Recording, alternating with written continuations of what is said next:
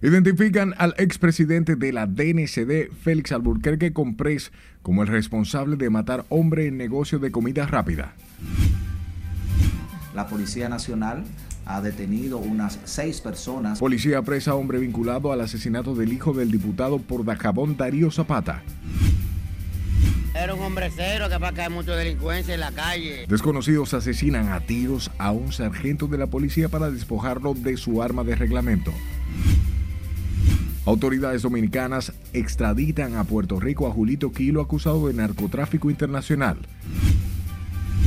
Las disminuciones del precio del barril de petróleo en el mercado internacional son una realidad. Gobierno asume subsidio de más de 300 millones y vuelve a congelar los precios de los combustibles. Y hacer cumplir la Constitución y las leyes de la República Dominicana. Presidente Abinader juramenta a los nuevos comandantes del Ejército, Armada y Fuerza Aérea. Y el ministro de Educación destituye varios funcionarios que fueron nombrados por Roberto Fulcar.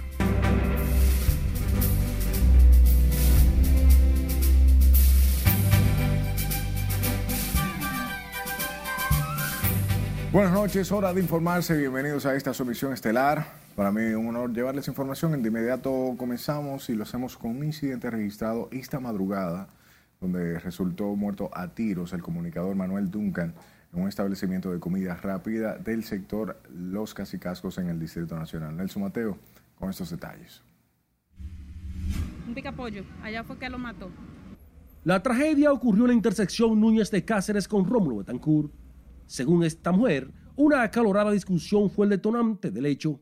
Los clientes estaban consumiendo aquí en el área, eh, uno se estaba riendo, el otro le dice, tú te estás riendo de mí, la persona que se estaba riendo le dice, no, no es de ti. Entonces en eso, eh, el, la otro que se estaba, sentía que se estaba molando, le dio una galleta a la otra persona. Tras la agitada discusión y el enfrentamiento físico, el agresor fue a un vehículo en busca de su arma de fuego. El video muestra cómo Manuel Duncan corrió para evitar al violento oponente. Le trata de quitar la pistola y le da un disparo. Y cuando se va, le, le remete el otro disparo. Trató de esconderse en un callejón sin salida, pero allá le alcanzó la muerte. Ahora yo veo que, que, que como que la gente, la vida de la persona no tiene no tiene importancia que por cualquier cosa el otro mate el otro. El hecho ocurrió en horas de la madrugada y sin embargo ya en la zona todo sigue su curso normal mientras la sangre sobre el pavimento advierte la comisión de la tragedia. Ah, cuando llegué, yo llegué a las 9, vi una sangre ahí al lado, al lado de, la, de la basura. Pero yo no le di mente porque pensaba que eso eran como sangre de pollo y había como un papel plástico amarillo.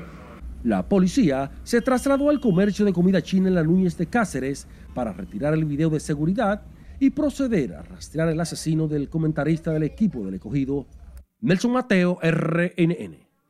El ex vicealmirante Félix Alburquerque Comprés, expresidente de la Dirección Nacional de Control de Drogas, habría sido la persona que presuntamente disparó contra el comunicador Manuel Duncan. Manuel Tavares Duncan, de 45 años de edad, fue ultimado a tiros en el parqueo del establecimiento Rico Hortot, ubicado en la avenida Núñez de Cáceres, esquina Rómulo Bentancur, Distrito Nacional. La escena quedó grabada en las cámaras de seguridad y se observa cuando el ex general dispara en contra del comunicador Manuel Duncan. Se recuerda que Alburquerque Comprés fue designado el 18 de enero del 2019 como presidente de la DNCD por entonces presidente de la República Danilo Medina en sustitución del mayor general José Eugenio Matos de la Cruz, quien había reunido, bien, renunciado al cargo.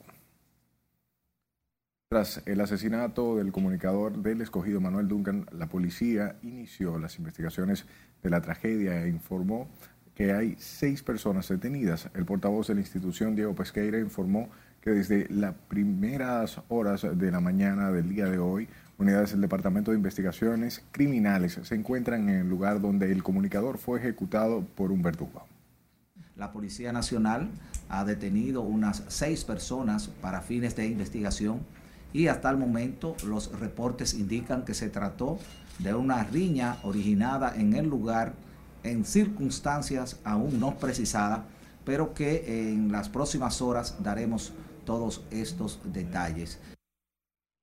El portavoz de la Policía Nacional también abordó el asesinato del hijo del diputado oficialista Darío Zapata y aseguró que por la muerte de Dabel Zapata, la madrugada del 16 de agosto, ya tienen un detenido.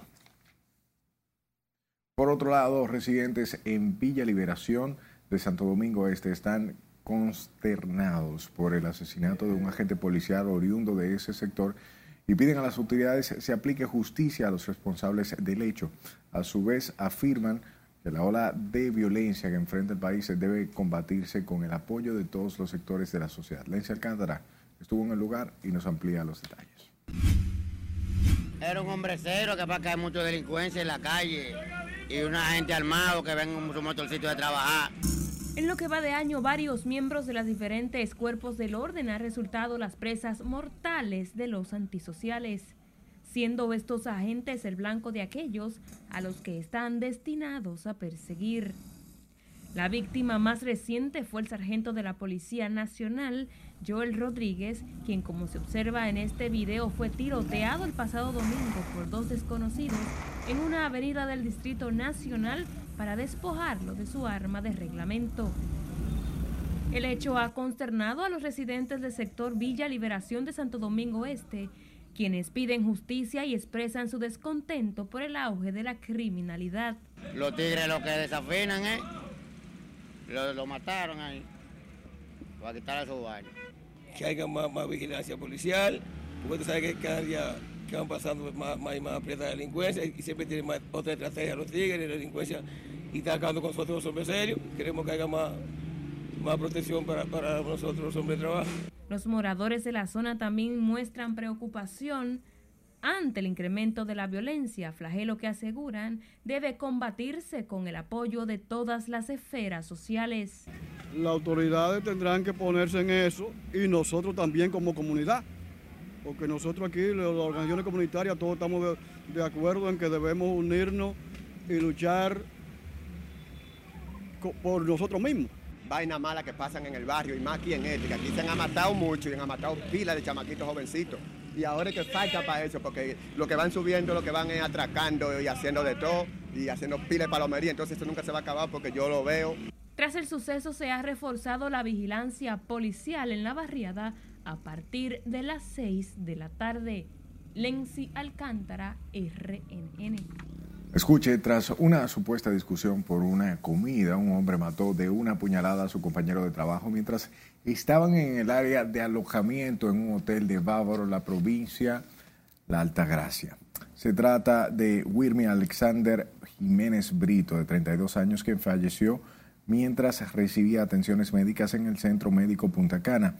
El victimario, quien está detenido, fue identificado por la Policía Nacional como Ismael Aníbal Peña. Pasemos a la ciudad Corazón, donde un prospecto de 16 años murió al ser atropellado por un carro marca Porsche en la autopista Duarte en horas de la mañana cuando se dirigía a su entrenamiento habitual. Y como nos cuenta Junior Marte, el joven era hijo de, único del periodista y compositora Miriam Cruz y Manuel Mercado Cruz, hijo único de la periodista Miriam Cruz, está siendo velado en la funeraria Blandino, donde han acudido diversas personalidades a solidarizarse con la familia del fallecido prospecto. El padre de quien provocó esto tiene que recordar que le arrancó un único hijo a una pareja y él es cómplice, dándose cuenta o no, con conciencia o no. Yo creo que el que conduzca de manera temeraria debe de, esa, esa, esa conducta debe necesariamente eh, tipificar un delito. Eso es lo que, eso es lo que entiendo. Eh, se ha perdido una vida valiosa, una vida de, un joven, de un jovencito, eh, casi un niño, que lo estamos lamentando todo aquí en la ciudad de Santiago. Por la forma que aconteció el hecho, entendemos que hay que hacer una investigación exhaustiva y también verificar esa ley que se endurezca más para que haya reflexión de los ciudadanos. Algunos compañeros de la pelota también acudieron a esta funeraria, donde destacaron la formación y disciplina del joven. Es algo que nos ayudábamos mutuamente, uno hacia el otro, y de verdad que es algo muy doloroso. Él siempre todo lo que se proponía, siempre lo hacía para más ayudar a su familia, a su mamá, a su padre. Algo muy doloroso e inesperado, muy doloroso para nosotros. ¿Cómo se llama la liga? Eh, jugado con nosotros en la Liga Hernández la Academia Internacional Hernández. El menor murió mientras era intervenido tras los golpes que recibió en el hospital José María Cabral Ibáez. El joven fue impactado por un vehículo Porsche. El conductor se entregó ante las autoridades. Por la muerte de Imanol, la ciudad de Santiago se encuentra consternada, sobre todo en la clase periodística, donde se le solía ver con frecuencia junto a su madre. En Santiago, Junior Marte, RNN. Por otro lado, imputados en la operación Catleya, acusados de trata y tráfico de personas, anunciaron este viernes que las presuntas víctimas están siendo influenciadas por el Ministerio Público para poder sustentar el expediente acusatorio. María Ramírez nos cuenta. ¿Quién la soborna? ¿Quién la soborna? La fiscalía, la fiscalía. ¿Por qué? Para hacer un expediente. Tras 15 días de detención, Hoy los imputados en la operación Catleya, acusados de traficar mujeres para prostituirlas, decidieron defenderse de las acusaciones que les hace el Ministerio Público. Uno de ellos fue José Miguel Michel, sindicado por el órgano acusador como cabecilla de la presunta red. Dice que las víctimas nunca estuvieron privadas de libertad. Las mujeres son libres, siempre han sido libres, vienen y van solas, libres. ¿Qué ella ahora sí? están presas, ahora sí verdad son víctimas. ¿Cómo fue? ¿Cómo fue? Ya tienen más una entrada para pasaporte. Hoy varias de las mujeres rescatadas de la presunta red de tráfico y trata de personas están siendo sometidas a un anticipo de pruebas en las que son interrogadas por el Ministerio Público y la barra de la defensa. El día de hoy se va a escuchar, se va a escuchar el testimonio del circuito cerrado eh, de cinco supuestas víctimas. Y a, y a mí lo agarraron en la residencia. Y lo agarraron nada más porque la novia es colombiana, ella, tiene, ella quiere venir a testificar porque ella vive con él. Pues. El defensor de Melvin Valentín Peguero, uno de los imputados, afirmó que supuestamente la mayoría de las víctimas de trata están retirando de manera voluntaria la querella. Se rumora, sí, se rumora que ya de las 80 víctimas ya no quedan 80. En el día de hoy son 22 que supuestamente iba a haber una entrevista y simplemente bajaron ahora 5. Bueno, se desconoce, nosotros desconocemos el por qué las víctimas están de manera voluntaria retirándose del expediente. Según el órgano acusador, la supuesta red de trata y tráfico de personas traía mujeres de entre 18 y 24 años de origen colombiano y venezolano con la promesa de un trabajo y luego eran obligadas a prostituirse. La audiencia de medida de coerción fue aplazada para el próximo viernes 26 de agosto para dar oportunidad a algunos abogados a preparar la defensa. Margaret Ramírez, RNN. El actor dominicano Andrés Castillo pasará su segunda noche tras las regas en la cárcel provisional del Palacio de Justicia de Ciudad Nueva, donde permanece a la espera de que se le conozca medida de coerción tras ser apresado al presentar voluntariamente, a presentarse voluntariamente en la Fiscalía de Violencia de Género del Distrito Nacional. El Ministerio Público ejecutó una orden de arresto en contra del actor mientras se lleva a cabo las investigaciones en torno a unas acusaciones de supuesto acoso y coacción a una menor de 14 años de edad. Nada, porque no tenemos conocimiento ni de qué se le acusa a nuestro cliente. Solamente lo que ha dicho el rumor público, eso ya ustedes lo saben. Así que lo que queda es esperar que el, el Ministerio Público deposite su medida de coerción. El actor Andrés Castillo aseguró que la acusación en su contra le tomó por sorpresa y que su mayor interés es que la situación quede debidamente esclarecida. El presidente Luis Abinader juramentó este viernes a los comandantes generales de la Armada Dominicana, el Ejército Nacional y la Fuerza Aérea, así como viceministros, directores generales e inspectores y asesores militares del Poder Ejecutivo. Nos amplía Laura Lamar. Los altos oficiales fueron designados por el mandatario mediante el decreto 445-22 el pasado 16 de agosto. El acto de juramentación se produjo en el Salón de Embajadores del Palacio Nacional, en presencia de la vicepresidenta Raquel Peña y el ministro de Defensa, Teniente General Carlos Luciano Díaz Morfa. Juran ustedes por Dios, por la patria, por su honor, cumplir y hacer cumplir la Constitución y las leyes de la República Dominicana, así como su misión de defender la independencia, la soberanía de la nación, la integridad territorial y sostener la paz y el orden público en los espacios terrestres, marítimos y aéreos a fin de garantizar la estabilidad de la República Dominicana y de sus instituciones. Los nuevos titulares de los cuerpos castrenses son el mayor general Carlos Ramón Febrillet Rodríguez como comandante general de la Fuerza Aérea, Están formalmente juramentados. el mayor general Carlos Antonio Fernández Onofre, comandante general del Ejército, el contraalmirante Francisco Antonio Sosa Castillo, comandante general de la Armada Dominicana. También fue juramentado el general de brigada Jimmy Arias Grullón, jefe del Cuerpo de Seguridad Presidencial. Sin los soldados no hay ejército. Los nuevos comandantes del Ejército, la Armada y la Fuerza Aérea tomaron posesión el pasado miércoles en un acto encabezado por el ministro de Defensa, Laurila Mar RNN. Manténgase informado en nuestra página web rnn.com.do, al igual que la red de su preferencia, solo busque nuestro usuario arroba noticias rnn. Sus denuncias impactan de manera positiva a nuestro país y nosotros estamos complacidos de compartirlas. Así que envíelas a este número de WhatsApp 849-268-5705 y escúchenos en podcast. Estamos en Spotify, Apple Podcast y Google Podcast como Noticias RNN. Están todas las pruebas, están depositadas. Es tiempo de nuestro primer corte comercial. Al volver le contamos qué pasó en el conocimiento de acusación a implicados en Red César el Abusador. Además, tendrá detalles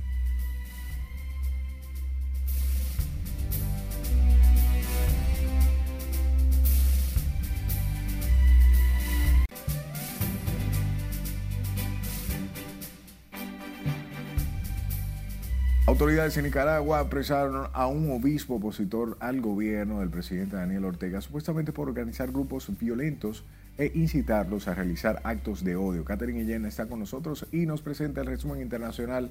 Adelante, buenas noches, Catherine. Muy buenas noches. Así es, ya este obispo y siete personas más se encontraban recluidos desde el pasado 4 de agosto, pero hoy en la madrugada entraron a la sede episcopal y lo arrestaron.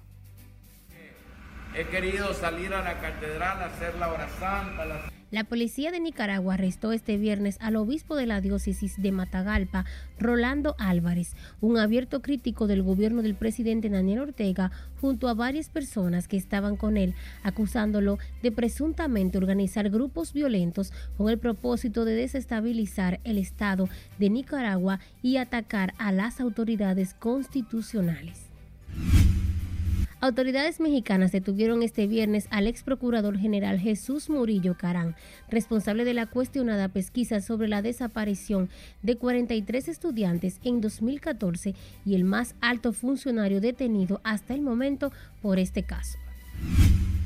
Cientos de personas acudieron este viernes a las honras fúnebres de 14 personas, en su mayoría bomberos, que murieron en el grave incendio industrial de Matanzas al occidente de Cuba a principios de agosto.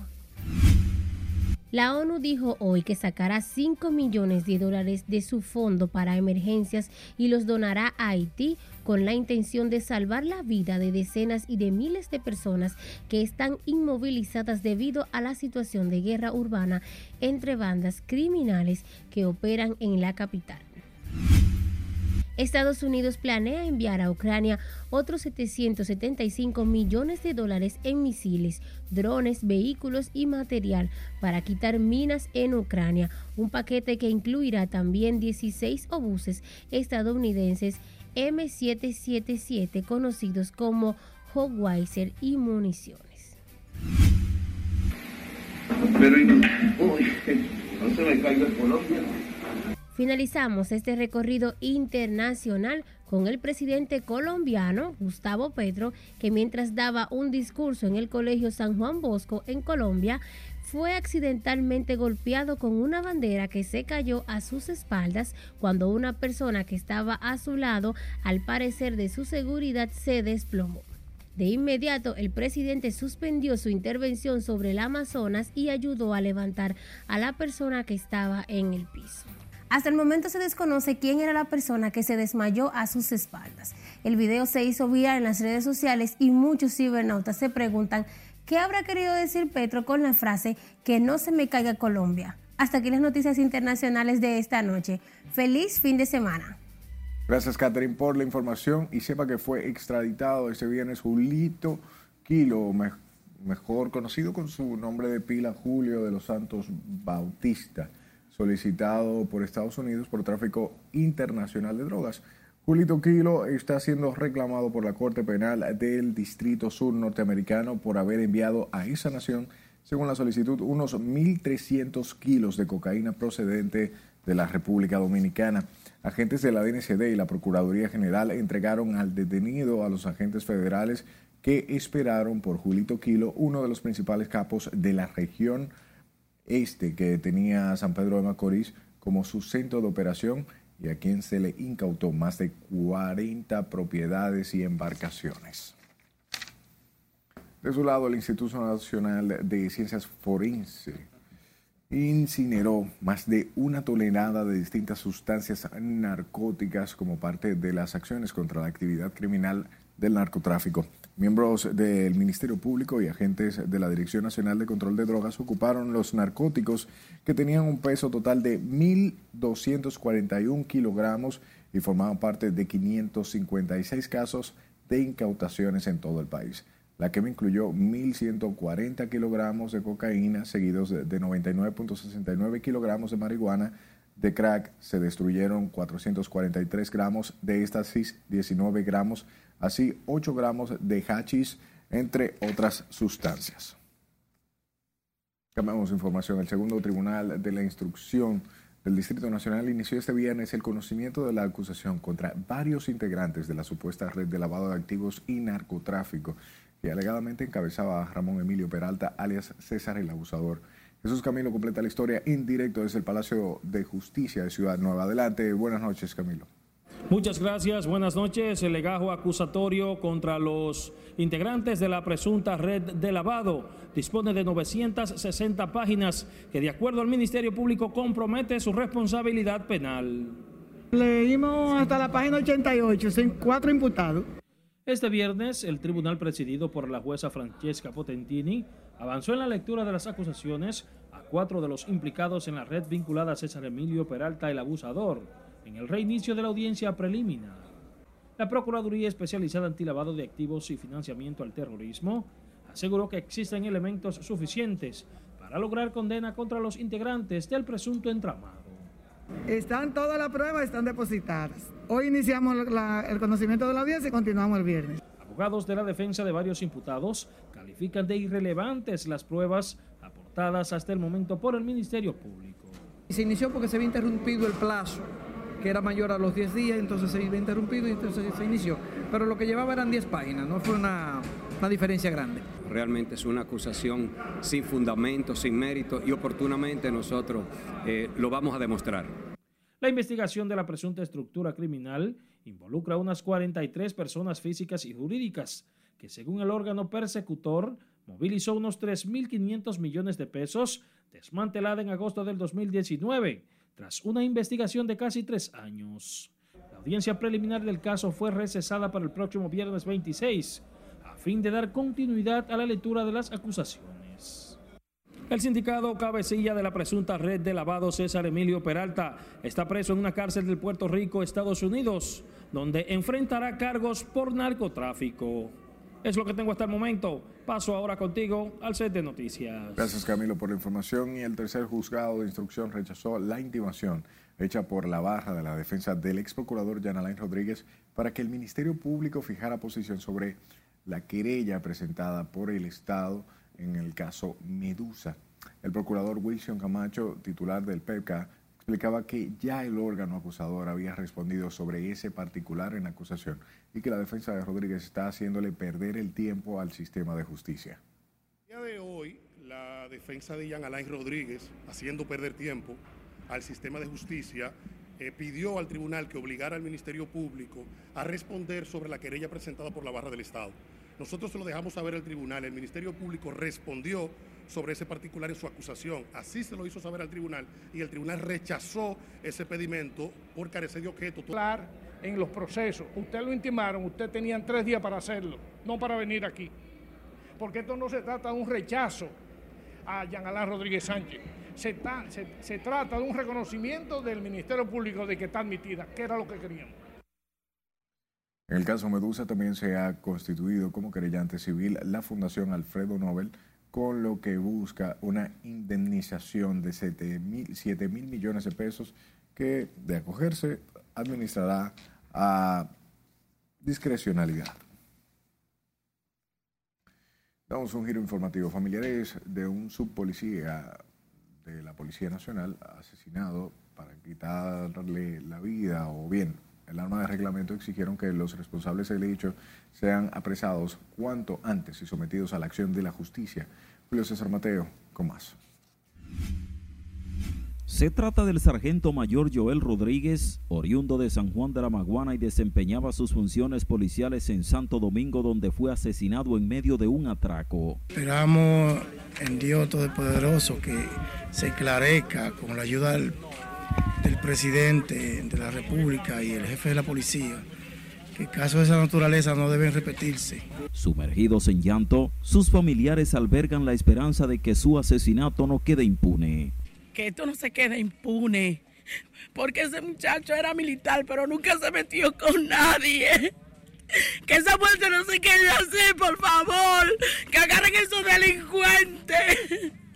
Joel Rodríguez tenía más de 20 años siendo miembro de la Policía Nacional. Según sus familiares, acumuló un historial ejemplar en la uniformada. Solicitamos a, la, a las autoridades que por favor esto no se quede así, ya que eh, la delincuencia está acabando por todas partes.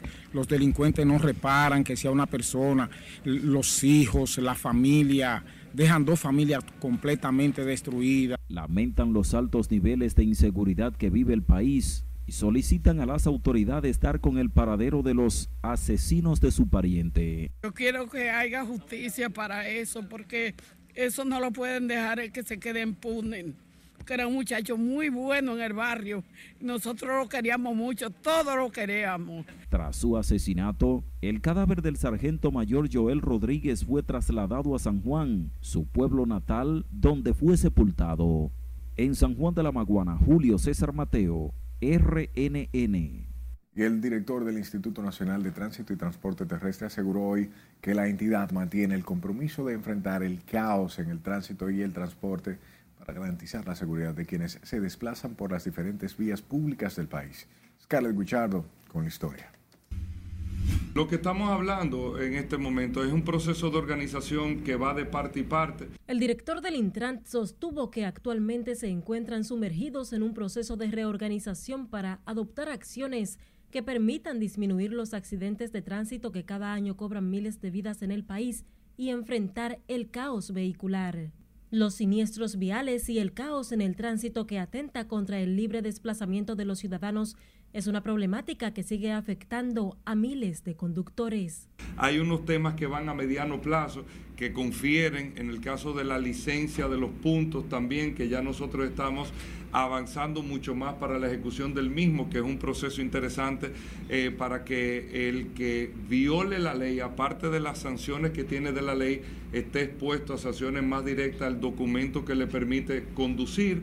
El director del Instituto Nacional de Tránsito y Transporte Terrestre, Hugo Veras, aseguró además que como parte de las acciones para transformar el desorden en las vías, buscan hacer frente a la condición de miles de vehículos chatarra. Si ustedes se dan cuenta, la gran mayoría de los accidentes de tránsito que ocurren o de entaponamientos en puntos que usted lo ve que es por un vehículo en mal estado, un vehículo que se ha quedado, un vehículo que perdió las condiciones, pero que el Estado no tenía mecanismos para poder fiscalizarlo, ahora lo tendrá con la inspección técnica vehicular. La situación del tránsito preocupa también al dirigente choferil William Pérez Figuereo, quien este viernes pidió que se endurezcan las políticas para contrarrestar los accidentes y otros males en las vías públicas. La esperanza de nosotros es que aquí prime el ánimo de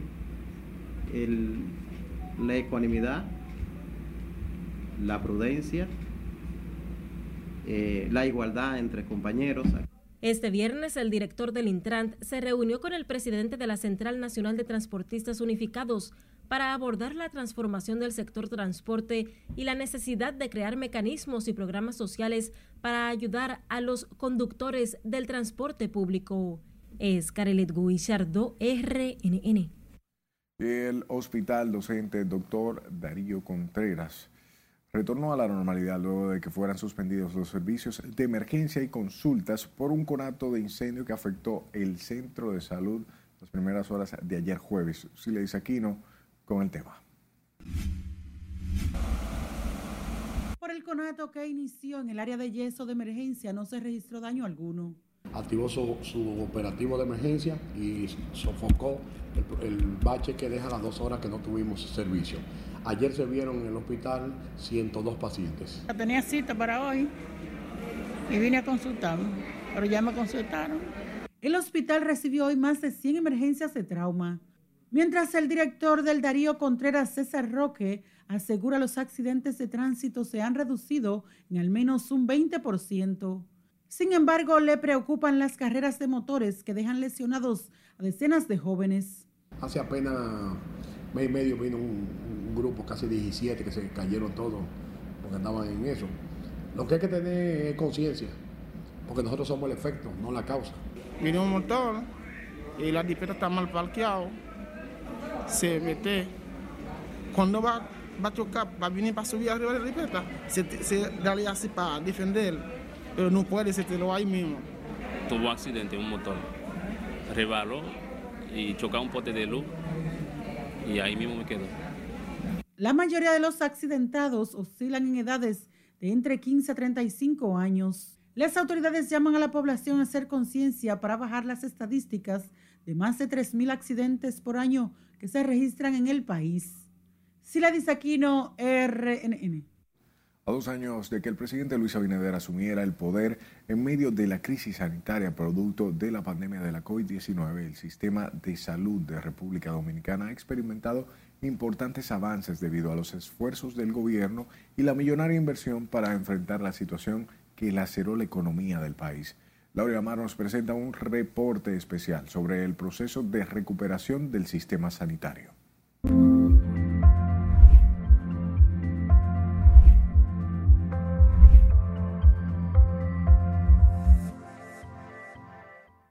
Gracias, buenas noches. En medio de la crisis sanitaria que atravesó el país durante estos dos primeros años de gestión del presidente Abinader y que aún enfrenta secuelas, parte de los esfuerzos del gobierno han estado enfocados en el sector salud. Estamos cumpliendo la promesa de garantizar las dosis necesarias para proteger la salud de todos los dominicanos. Las importantes inversiones destinadas a fortalecer el sistema sanitario han sido clave para enfrentar la crisis por la pandemia, logrando reducir los índices de mortalidad y contagios de manera significativa. Si bien de mayor contagio, de mucho menor letalidad. Y también donde una gran parte están asintomáticos y otra parte con muy leve, con muy leve condición. Para esto, desde inicio de su gestión, Luis Abinader incrementó el presupuesto al Ministerio de Salud y se han intervenido varios hospitales a nivel nacional como una de las tareas para combatir la pandemia y mejorar las condiciones de esos centros sanitarios.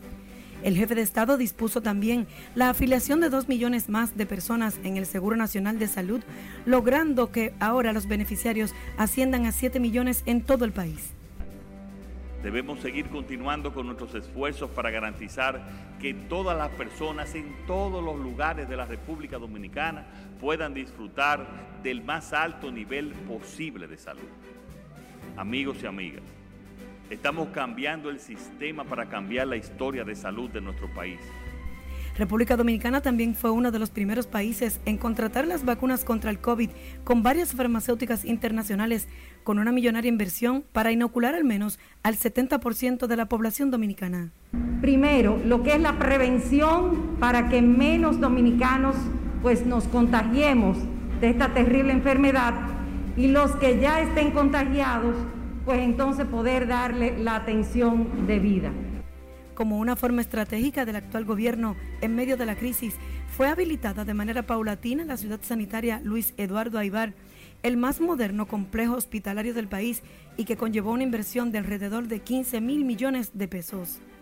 Que hasta ahora una de las mejores acciones preventivas para proteger la salud de los dominicanos ante el surgimiento de nuevas variantes del COVID-19 es la aplicación de una dosis adicional de refuerzo que aumente la respuesta del sistema inmune contra un virus cambiante como el SARS-CoV-2. Esta ciudad sanitaria que está a disposición de la población y especialmente para más de un millón de residentes de los 18 sectores aledaños cuenta con 13 edificios, cuatro de los cuales ya fueron inaugurados y puestos en funcionamiento recientemente por las autoridades de salud. Ahora, el presidente ha querido que esto sea esencialmente para los vulnerables, esencialmente, para darle dignidad y medicina de alto nivel, de alta tecnología. Según el gobierno, el complejo hospitalario Luis Eduardo Aibar tendrá una empleomanía dinámica, albergando a más de 900 médicos y unas 2.000 enfermeras. A esto se suma el personal administrativo que es capacitado por el Infotep. También contará con mil camas para pacientes de cuidados clínicos y graves. Tiene una unidad de quemados, un edificio de tratamiento de desechos, monitoreo y dos morgues especializadas para conservar cadáveres para el trasplante y prácticas de estudiantes.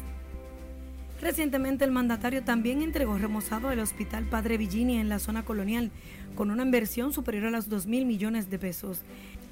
Este centro de salud estaba en reparación desde hace cuatro años por daños en gran parte de su infraestructura, poniendo en peligro tanto a pacientes como a médicos y el personal administrativo.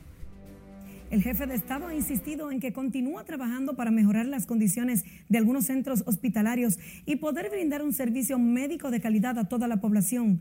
Esto incluye también ampliar el catálogo de medicamentos de alto costo para personas de escasos recursos que padecen enfermedades complejas. Hasta aquí esta entrega especial. Buenas noches.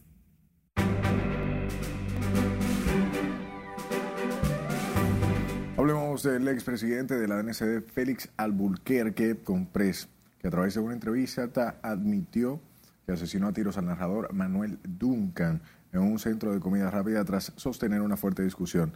Nos llega el audio donde el ex vicealmirante explica su versión de los hechos. No sé cuál de ellos fue que me lo quitó de encima y luego me agarra, porque yo no lo vi. El otro agarrándome para, como para que el tipo se vaya, ¿tú me entiendes? Ahí porque yo me voy, oh, coño, pero me están dando, me quito, oye, yo lo que quería, y en realidad yo lo que quería era acá, ¿me entiendes? yo lo que quería era para mi casa, pero volvieron, volvieron, entonces ahí perdí la razón, ¿tú me entiendes? En estos momentos, el ex vicealmirante Félix Alburquerque Comprés va camino a la Procuraduría General de la República a entregarse en breve. Haremos contacto con nuestra corresponsal Lency Alcántara mientras siga con nosotros.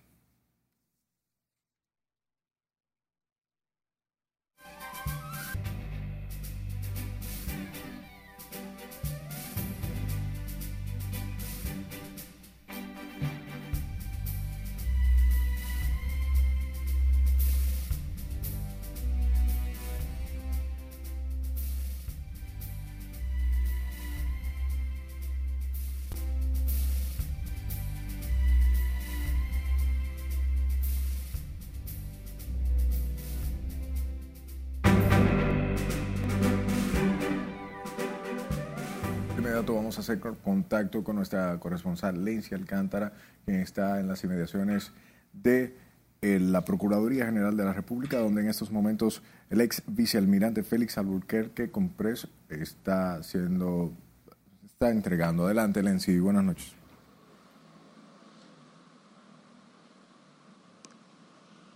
Así es, muchas gracias, Elliot. Como acabas de adelantar, nos encontramos en la explanada de la Procuraduría General de la República, donde hace unos minutos se entregó el exdirector de la Dirección Nacional de Control de Drogas, Félix Alburquerque Comprés, quien más temprano confesó habría ultimado al comunicador Manuel Duncan, quienes estuvieron tras tener un enfrentamiento en un establecimiento de comida ubicado en la Rómulo, en entre la avenida el Núñez de Cáceres y Rómulo Betancourt se puede observar que en esta sede de la Procuraduría General de la República ya hay presencia de eh, diferentes agentes, tanto de los SWAT como de la Policía Nacional, tras eh, la entrega del ex titular de la DNCD. Manuel Tavares Duncan, de 45 años, fue ultimado a tiros en el parqueo del establecimiento Rico Hot Dog ubicado como mencioné anteriormente, en la avenida Núñez de Cáceres, esquina Rómulo Bertancur, en el Distrito Nacional, como se ha visto durante todo este viernes, la escena quedó grabada y fue difundida a través de las redes sociales donde se ve que este comunicador recibió dos disparos del ex director de la DNCD. Se recuerda que Alburquerque Comprés fue designado el 18 de enero del 2019 como presidente de la Dirección Nacional de Control de Drogas por el entonces presidente de la República Dominicana, Dalino Medina, en sustitución del mayor general José Eugenio Matos de la Cruz, quien habría renunciado al cargo. Se vive un ambiente tenso acá en las afueras de la Procuraduría General de la República. Como mencioné anteriormente, se dieron cita a diferentes agentes de la Policía Nacional, SWAT y otros cuerpos del orden. Se espera que en las próximas horas pues Compres sea trasladado al Palacio de Justicia de Ciudad Nueva. Nosotros volveremos a conectar con ustedes ante cualquier eventualidad que se pueda registrar sobre este caso. Elliot, paso contigo al set de noticias. Gracias, Lenzi, por la información y ya sabe, nosotros contactaremos nuevamente con nuestra corresponsal en dado caso de que acontezca algo. El presidente de la Comisión de Justicia advirtió que el tema de las causales como de las visitas públicas sobre el Código Penal ya es un caso cerrado en el Congreso Nacional. Con estos detalles, Nelson Mateo. Y estamos hablando de una pieza que en el Congreso tiene más de 20 años. Parece que en el Congreso Nacional los conservadores tienen ganada la batalla a los neoliberales que presionan por las tres causales. El presidente de la Comisión de Justicia de los Diputados aseguró que hay la decisión de aprobar en esta legislatura la normativa penal sin mayores cambios ni pérdida de tiempo. Es decir, el tema de las vistas públicas, el tema de las causales, ya son temas que en la Comisión de Justicia y en el mismo hemiciclo han sido suficientemente debatidos y que ya cada uno de los diputados y diputadas están empoderados. Es nosotros actuar con responsabilidad y darle un código al país que lo necesite. Mientras Tulio Jiménez del Partido de la Liberación Dominicana insiste en que el código debe incluir las causales. Que es el compromiso que, que, asumió el presidente de la República cuando estaba en, cuando estaba en campaña. Y el Congreso debe ponerse a la vanguardia y escuchar a todos los sectores, pero siempre dándole a la ley ese sentimiento que el pueblo necesita. De su lado, el congresista Juan Dionisio Restituyo cree que el tema de las causales se utiliza para evitar que el Código Penal y sus duras sanciones a la corrupción y el crimen organizado pueda pasar para ocultar la necesidad de que tengamos un código penal donde la discriminación y la imprescriptibilidad para los actos de corrupción esté consagrado. Necesitamos un código para la sociedad, no un código para el enemigo, porque hay una corriente de, de derecho penal que habla del derecho penal del enemigo. No, nosotros necesitamos un código penal que proteja a la sociedad de los corruptos. El código penal, con más de 20 años pendiente de su aprobación, ha sido modificado en sus 409 artículos según Alexis Jiménez, cuyo informe contiene más de 60 nuevos tipos penales, donde se castiga con pena máxima y acumulativa delitos como el sicariato, el secuestro, la corrupción administrativa, uso criminal del ácido del diablo y otros delitos graves. Nelson Mateo, RNN. Regresamos en breves momentos con más información.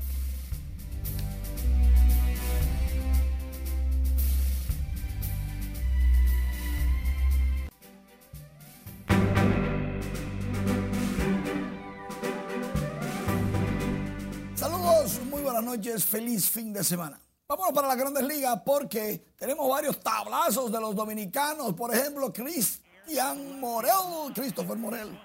Conectó cuadrangular, la victoria. La sacó del play La victoria la decidió él con este palo, su honor número 12 de la campaña ante Milwaukee. De dos carreras, 8 por 7 ganaron los Cubs a los cerveceros. Christopher de 3-2, dos anotadas, dos remolcadas, lleva 34, un palo de 374 pies. ¡Qué tablazo! La mandó al marro. También Oscar Hernández en el cuarto episodio, batazo solitario. ¡Opa! Oscar ayudó a Toronto a ganarle a los Yankees otra vez, ahora 4 por 0. Fue su cuadrangular número 18 de la campaña 126 de su carrera, 421 pies, dos remolques, 58 vueltas producidas en la campaña. Va rumbo a la cueva de los azulejos a ponerse la chaqueta de los honroneros. Fue un palo de dos carreras que le puso la tapa al pomo porque los Yankees nunca fueron amenaza para los azulejos de Toronto y como debe de ser, camaradería cuando se gana. José Ramírez con el batazo grande, largo, inmenso por el right La bola, ¡ay, Con el borro de Montecristi. ¡Qué palo! El de José Ramírez, cuadrangular número 23 de la campaña Cleveland. No se da por nadie. 5 por 2. Coming from behind, viniendo desde atrás a los Medias Blancas de Chicago. 186 tetrabases en su carrera para Mr. La Para. Este palo fue de 390 pies y remolcó su carrera número 99. Qué temporadón para Ramírez. Jorge Mateo con dos a bordo en el segundo episodio contra los Medias Rojas de Boston. La mandó al morro de Montecristi. Jorge conectó su cuadrangular número 12 de la campaña 16 de su carrera. 398 pies. Ese tablazo. Tres remolques, lleva 39. Baltimore en el octavo le está ganando a Boston 15 carreras por 10 nada más. 15 por 10. Boston tratando de alcanzar a los Orioles que desde temprano ya estaban dominando el partido. Y hablando de dominando el partido, el Euris Montero ya lleva dos honrones en el partido, tres en total en la campaña, 429 pies y 425 pies, los dos palos de el Euris Montero, cinco remolcadas y Colorado le está ganando a San Francisco siete por una en el séptimo episodio. Y los muchachos, mientras se va calentando la temperatura, ellos también, ellos también. Gracias, Manny, por la información. Feliz inicio de fin de semana. entremos en detalle, ¿no? Nosotros hacemos contacto nuevamente con nuestra compañera Licia Alcántara, quien se encuentra en la Procuraduría General de la República, donde recientemente se acaba de entregar el ex vicepresidente de la NCD. Adelante, Lenzi. Buenas noches.